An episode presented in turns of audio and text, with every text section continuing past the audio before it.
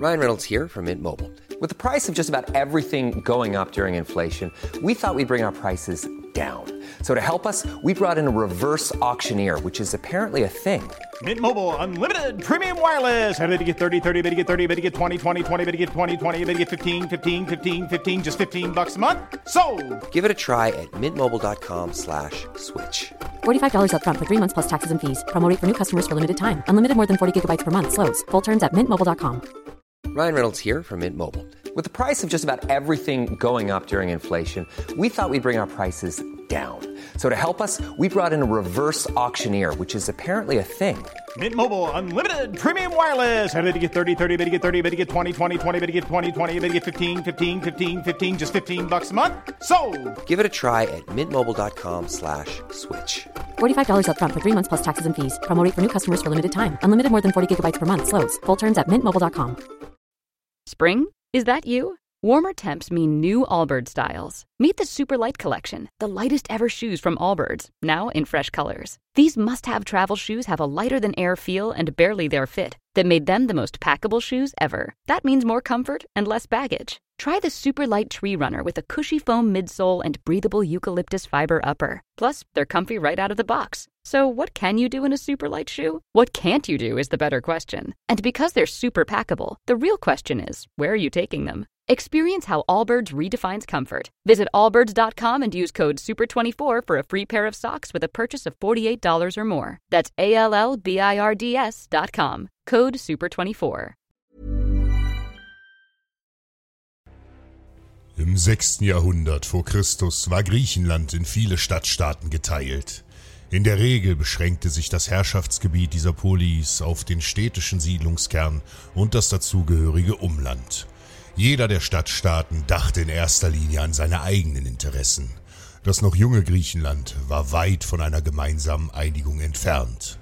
Eines jedoch hielt die Polis in gewisser Weise zusammen.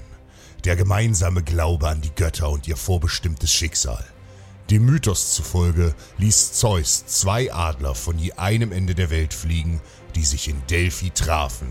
Und seither galt dieser Ort als Mittelpunkt der Welt. Ein mystischer Ort, wo später der Gott Apollon selbst den finsteren Drachen Python erschlug. Hier, an dieser Stelle, am Hang des Parnas, entstand ein mächtiger Tempel zu seinen Ehren und mit ihm das sagenumwogene Orakel von Delphi. Wer auch immer die Gunst der Götter erflehte, wer auch immer ihren Rat suchte oder sich nach einer Prophezeiung sehnte, pilgerte nach Delphi. Als Medium des Gottes diente die Phytia, die als einzige Frau den Apollon-Tempel betreten durfte und unter Drogen berauscht in die Welt der Götter tauchte.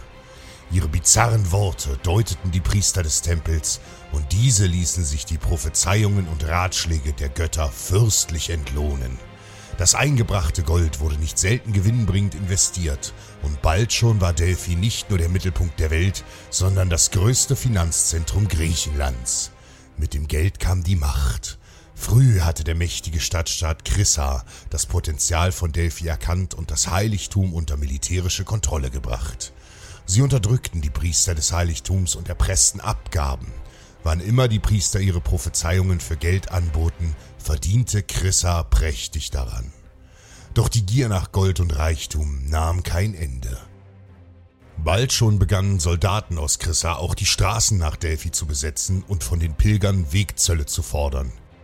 Ihre Willkür nahm kein Ende und entweihte nach Ansicht der anderen Stadtstaaten die Heiligkeit von Delphi. Doch Chryssa lachte die anderen Polis aus, fühlte sich mächtig und füllte unbeirrt seine Taschen. Jeder Versuch der anderen Städte, Delphi zu befreien, scheiterte. Doch nun geschah etwas, das den Geist Griechenlands verändern sollte. Zum ersten Mal in der Geschichte reichten sich die anderen Stadtstaaten brüderlich die Hand. Athen, Sykion, Sparta und Thessalien und etliche andere schlossen sich erstmals zu einem Bund zusammen, um gemeinsam gegen Chryssa zu marschieren. Aus allen Teilen Griechenlands zogen tapfere Krieger in die Schlacht und sammelten sich auf der Straße nach Chryssa. Hier hatte der feindliche König bereits eine Blockade errichten lassen. Seine gesamte Armee aus gepanzerten Hopliten stand dicht an dicht mit ihren Lanzen und versperrte den Weg. Chryssa hatte bereits von dem Anmarsch feindlicher Truppen gehört und sich siegessicher formiert. Und schon bald zog eine gewaltige Staubwolke über das Tal. Und als dieser Staub sich legte, sahen die Soldaten, was auf sie zumarschierte. Damit hatten sie nicht gerechnet. Hier marschierte nicht nur ein Heer auf sie zu, das sie leicht besiegen konnten. Nein, hier marschierte eine Armee aus ganz Griechenland in den Krieg. Panisch formierten sich die Soldaten, doch als die vorderste Front Athen und Sparta Seite an Seite erblickte, flohen die ersten vom Schlachtfeld. Die Armeen der griechischen Städte fächerten sich auf und so waren die Einheiten aus Chryssa eingekesselt. Auf ein Zeichen der Befehlshaber begann ein gewaltiges Gemetzel. Die starre Phalanx der Feinde war zu unbeweglich, um ihre Flanken effektiv zu schützen, und so fanden 40.000 Mann den Tod. Doch die Rache der Griechen endete hier nicht. Das gemeinsame Heer zog in die Stadt Chryssa ein. Mit Feuer und Schwert wurde die Stadt vernichtet. Kein Bewohner entkam dieser Hölle. Kein Stein blieb auf dem anderen, und so wurde das einst mächtige Chryssa dem Erdboden gleichgemacht und verschwand vom Angesicht der Erde.